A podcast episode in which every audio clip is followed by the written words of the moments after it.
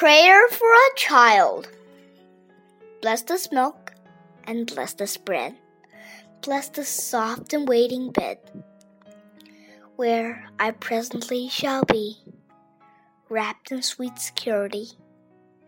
Through the darkness, through the night, let no danger come to fright my sleep till morning once again beckons at the window pane.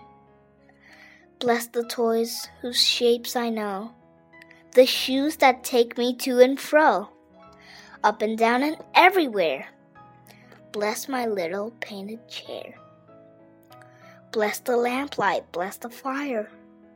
Bless the hands that never tire in their loving care of me. Bless my friends and family. Bless my father and my mother, and keep us close to one another.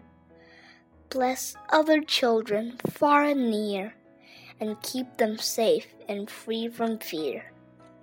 So let me sleep and let me wake in peace and health for Jesus' sake. Amen.